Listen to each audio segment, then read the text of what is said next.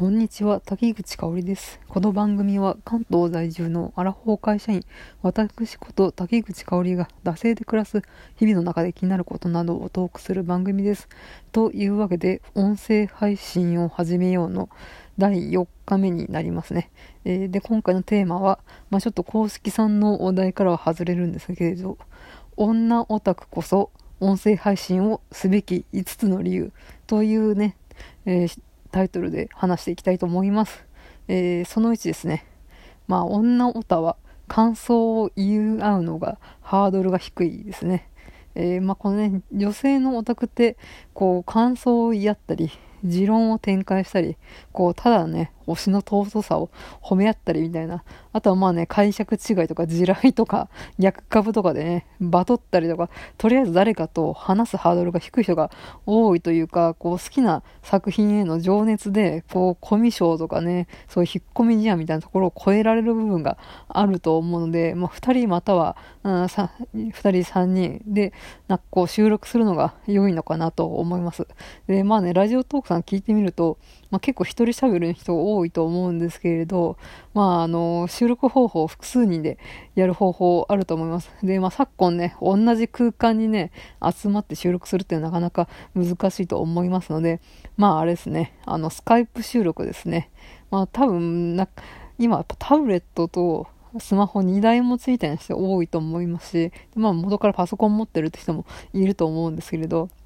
まあ、そういった人が、あの、まあ、ちょっと、えー、2個機器がないとできないんですけれど、あの、パソコンか、まあ、タブレットですね、にスカイプのソフトを入れて、えー、そこで、えー、音声というか、まあ、スカイプ上の会話を流して、えー、で、ラジオトークのボタンを押して、え収録するっていう、まあ、いわゆるね、あ昔ね、テレビの音声をラジカセに録音するっていうやつですね。まあ、昭和なアナログのかなりね、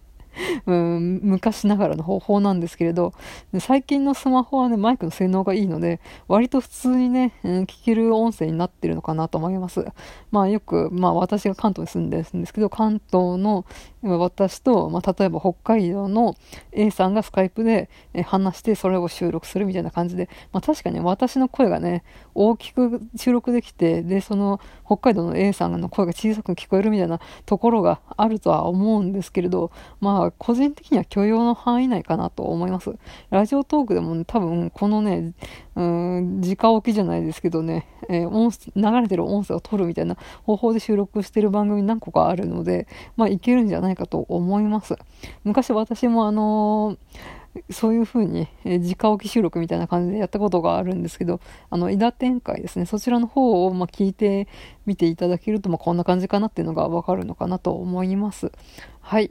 えー、その2いきます。で他人は他人、自分は自分の気づきを得られる。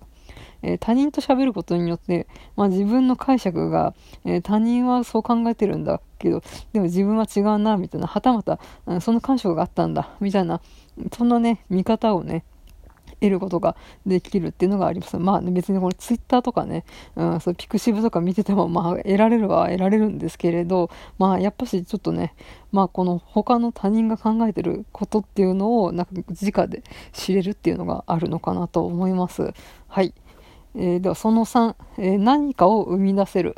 まあ、女性のオタクって、まあ、二次創作、まあ、一次創作、えー、いろいろありあると思うんですけど、漫画、小説、えー、グッズ制作、コスプレ、ポエム、ツイッターでうまいこと言うとか、考察とか、あと、可愛い縫いの、ぬいぐるみにしよ、縫い取りとか、いろいろね、あとはブログに深い考察をあげるとか、いろいろ生産してる人が多いじゃないですか。まあ、だけど、まあ、読み線っていう風にね、言われる人たちは、うん、まあ、私はなんか同人誌とか、ピクシビを見るだけで、何も生み出してないや、みたいな感じで消費するだけのオタクなんだ、みたいな感じで生きてるって人たち結構いると思うんですけど、でも、あの、同時イベントの帰りに打ち上げで物語してませんか？そのね、イベント帰りにね、話友達と話している萌え語り、なんかそれをね、配信すればいいんじゃないかっていうことで、そこでね、うん、やっぱしこの音声配信に乗っけるっていうところで、実は自分も何かを生み出してるっていう、なんかそういった、うん、なんかこう生産者側、表現者側に回れるっていうのができるのかなと思います。はい、えー、その4、